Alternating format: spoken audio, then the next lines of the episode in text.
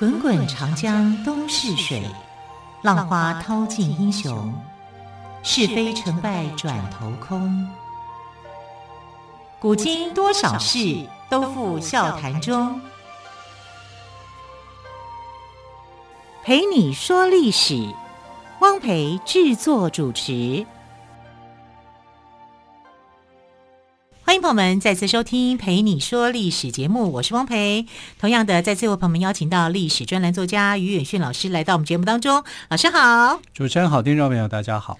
老师连续几天跟我们谈到了可歌可泣的辛弃疾的故事，对对，真的是云文云武哎，而且那人却在灯火阑珊处。在昨天的节目当中，老师讲了，我好感动哦。老师还有没有更多关于辛弃疾的故事可以跟朋友们分享？呃，辛弃疾就是他南归以后，嗯、大概每十年都会有一些经历，就是人生的浮浮沉沉。每个十年，他南归四十年哈，因为他二十五岁的时候当官哈，当了这个呃江阴通签判开始啊，一直到他去世，他六十七岁的时候去世。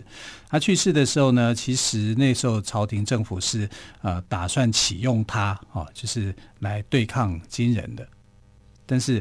他身体已经不行了，哈，就没有办法了，哈，所以他在经历了这四十几年的这个浮浮沉沉啊，啊，所以人生来讲不是他所想象的那样啊。他的祖父希望他能够杀敌啊，夺回失去的疆土，但是他终其一生他都没有办法达到，不但没有达到，我们看到最后的这个，你看像呃陆放翁陆游啊，他说王师北定中原日，家祭无忘告乃翁，他也是这种。强烈的想法，所以他们都被称为是爱国诗人或是爱国词人。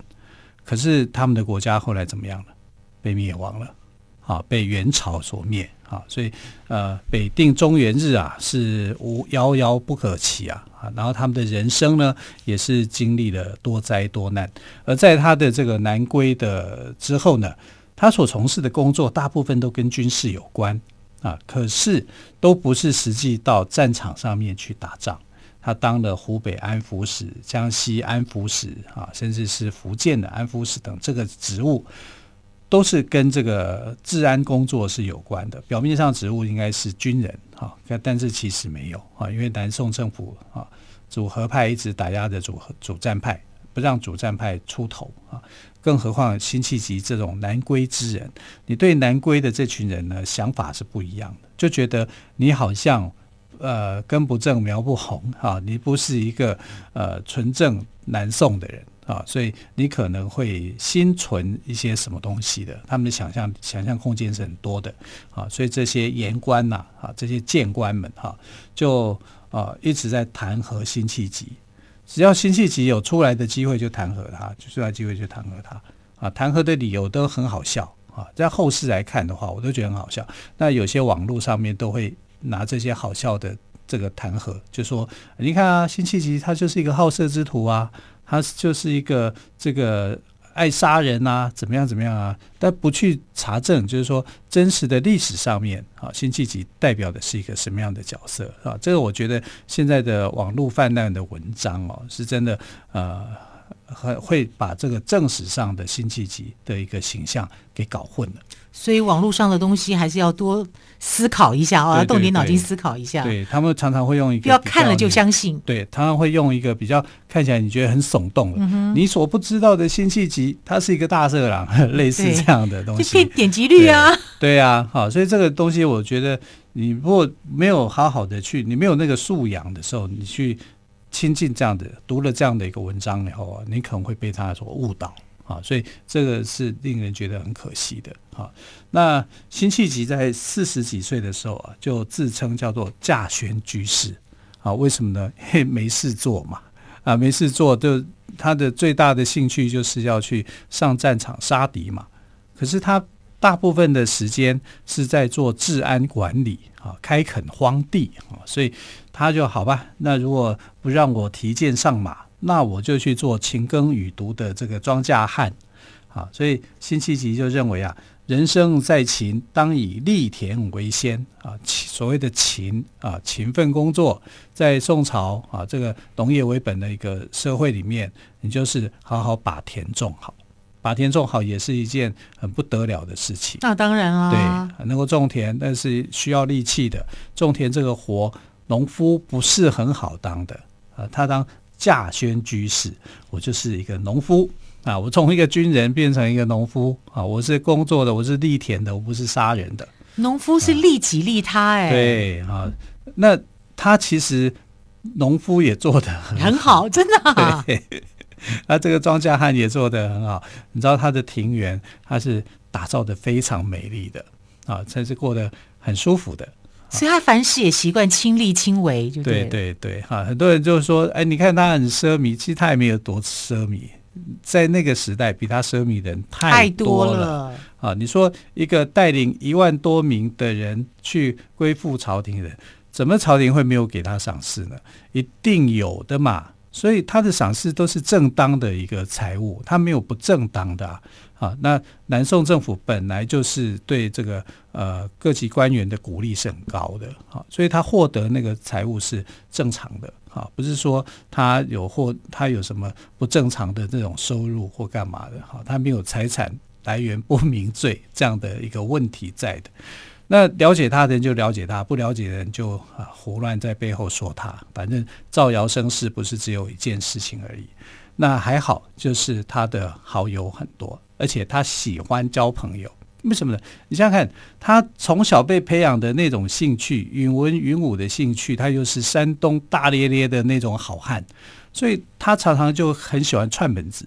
啊，就跟一些人结交成为好朋友，而且他又是一个算起来武将当中有理想的重要的官员哈，所以那个时候的一些比较主战派思想的人会跟他站在一起啊，比如像谁，像陈亮啊，陈亮是南宋期间的一个呃很有名的一个呃，因为我们现在讲就像名嘴那样啊，政论家名嘴，他跟他走得很近，他非常喜欢辛弃疾。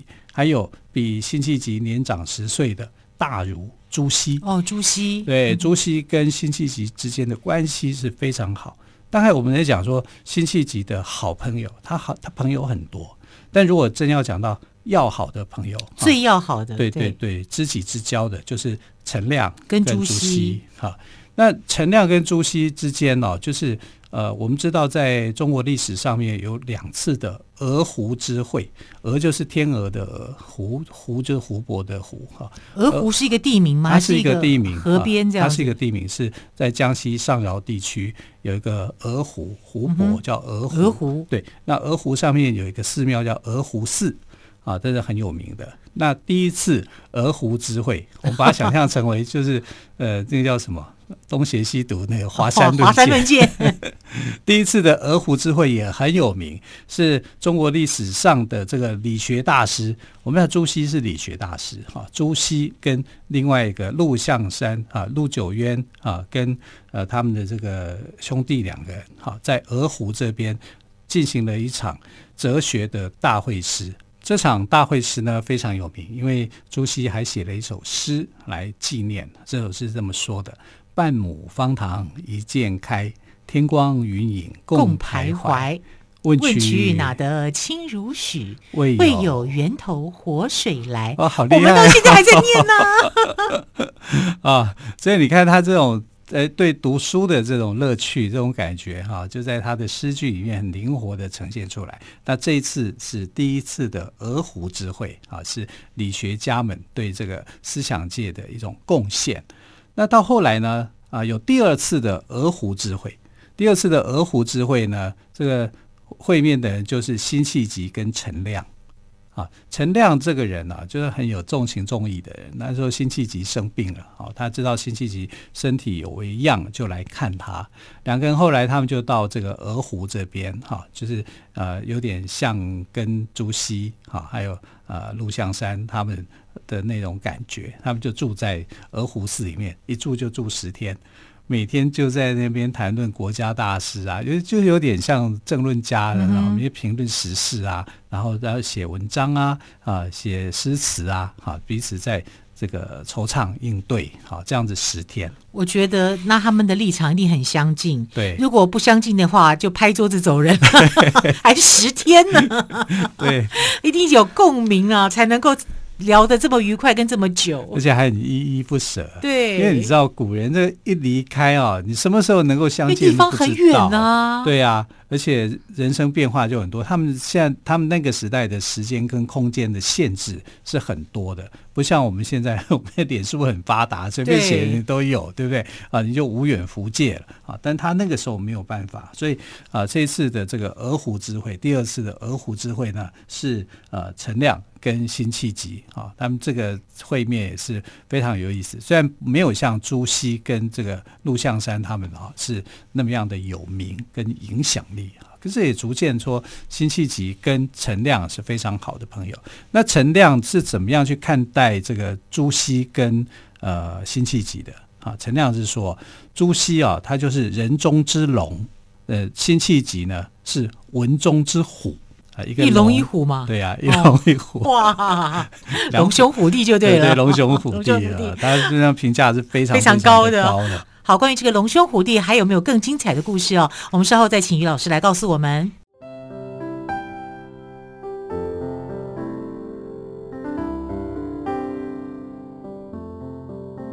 听见台北的声音。拥有颗热情的心，有爱与梦想的电台，台北广播 FM 九三点一。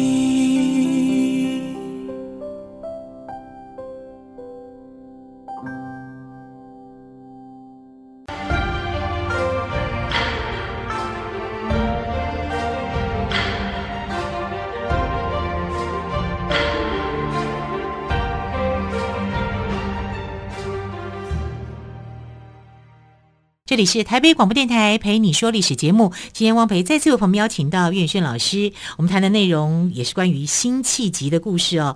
那么刚才于老师特别谈到辛弃疾跟我们熟悉的朱熹是非常好的朋友，但是朱熹其实比辛弃疾年长十岁，对，所以刚刚我才用龙兄虎弟来说，对，好厉害啊！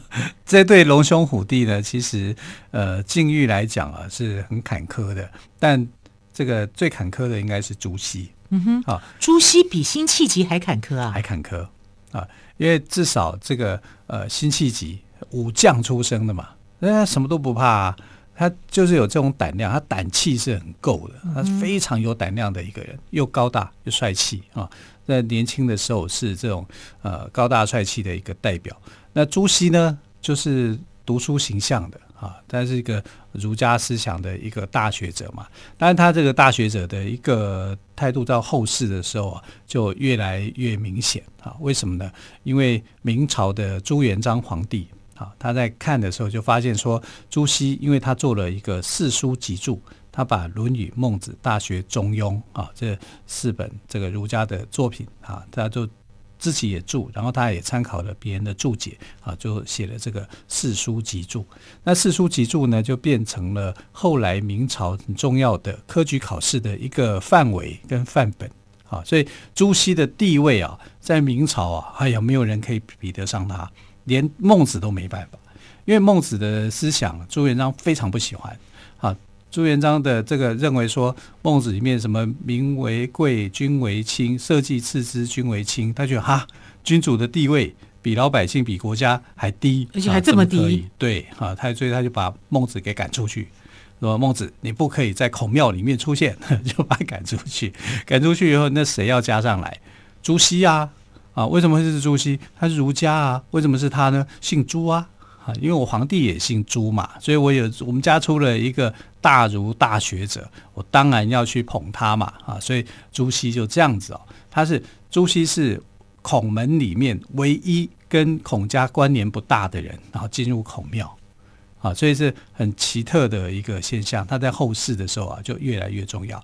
那在宋朝的这段时间呢，啊，南宋的这段时间呢，他跟辛弃疾的交往啊，也是啊非常的深。但有一次啊，因为辛弃疾曾经跟这个呃朱熹讲说，宋朝有一个问题，就是因为我们的呃朝代这个朝代里面呢，呃，就是越到后来，他的这个赋税啊就很重，因为国家打仗嘛，也需要钱。那需要钱以后呢，税负就变得重。那税负变得重以后呢，大家为了要去节税或者是逃税，都会用呃皇家的名义。啊，就是说跟皇家的某一个宫啊，所谓的宫就是这些妃嫔的这些宫，哈，就是上面挂着我的上面的我要出货的这个货品，上面就写呃皇室某某宫 哦啊，然后去你要去查验的人，哈，去呃验验收的人哦就不敢抓，说哎这个是皇家的就不敢动它。来，因为这样子，延禧宫，哎，对，长春宫，这样子吗？对，好，所以就拿这个东西来躲避追，躲避一些那种追讨，啊，就是这样。那其实朱熹跟辛弃疾之所以会认识，也是因为辛弃疾那时候当安抚使，他是军方的啊，然后他就用客船啊，不是军用的船，用客客船去要去走私一批。也不算走私啊，就是进了一批呃这个牛皮做的东西。那牛皮皮这种皮革在那个时代里面是军用品，啊，就是说它是战略物资，你必须要由官方申报以后才能够去用的啊。但是他就呃用这种便宜措施进来，啊进来以后，朱熹那时候当官，他刚好查验这一批，他就没收。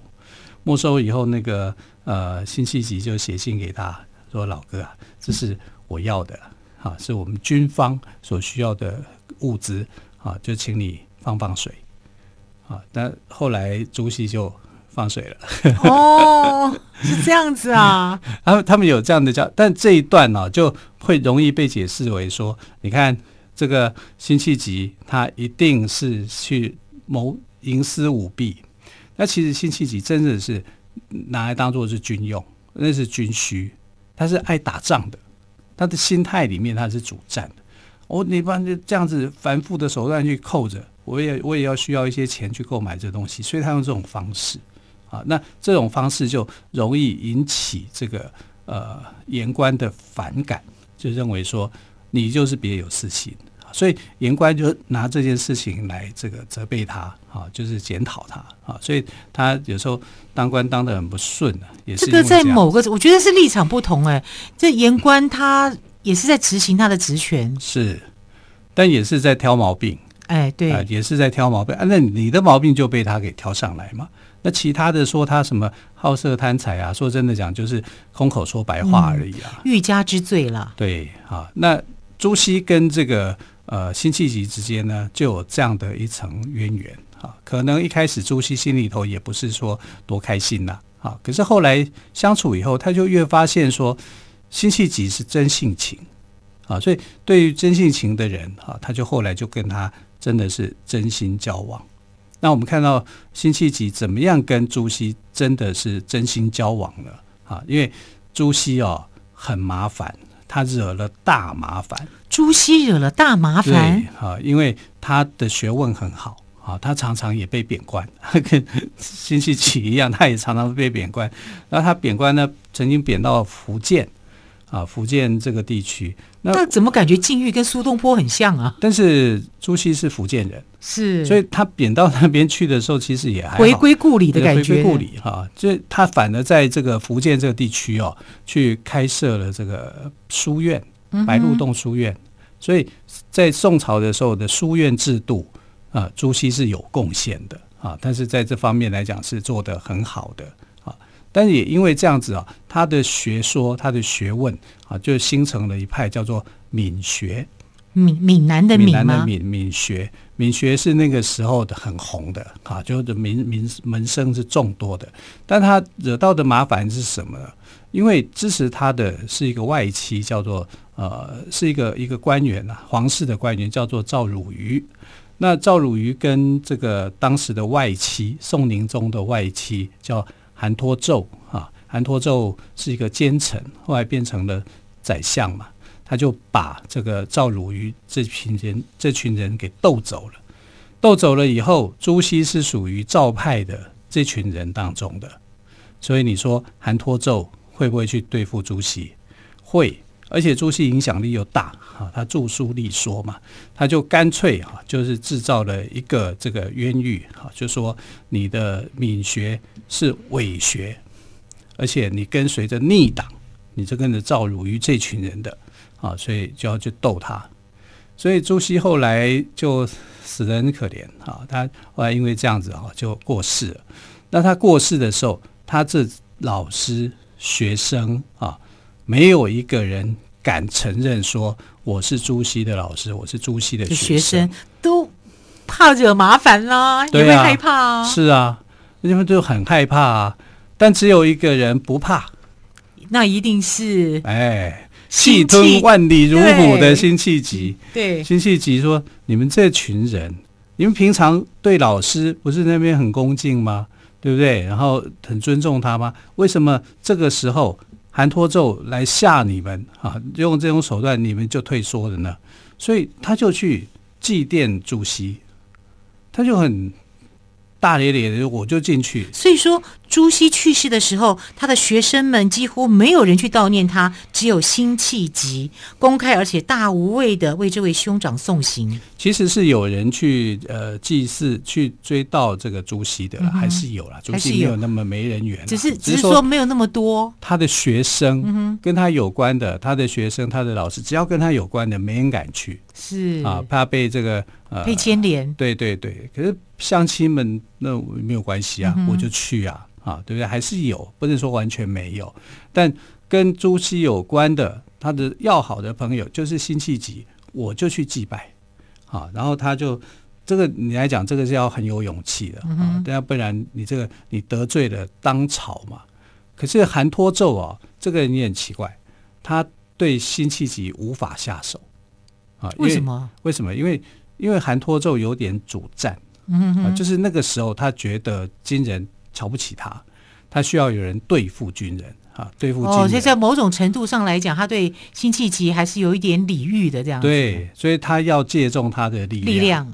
那辛弃疾也觉得很高兴，我终于到我年老的时候，我有机会，有人赏识我，有机会了。对对对，他是这样的一层的关系、嗯、啊。但这个东西来讲啊，呃，为什么你说为什么我要去帮忙一个？